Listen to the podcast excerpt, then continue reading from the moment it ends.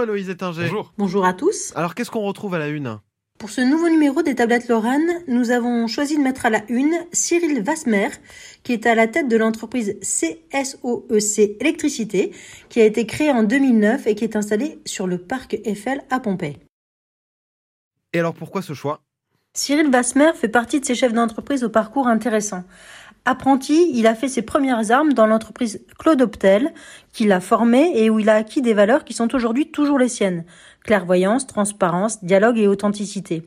En 2009, il décide de créer sa propre société qu'il installe au sein de la pépinière d'entreprise Le Carep à Pompée. Il commence comme installateur de postes électriques. 15 ans plus tard, il est à la tête de trois sociétés et devient gestionnaire d'énergie.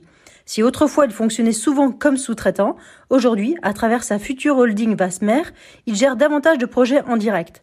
Accompagné d'une vingtaine de salariés, il fait partie des derniers indépendants du secteur de cette taille dans la région. Et comment a-t-il euh, pu assurer son développement? Pour Cyril Vasmer, pour rester compétitif et être en mesure de s'adapter très vite aux évolutions technologiques, il ne faut pas rester sur ses acquis.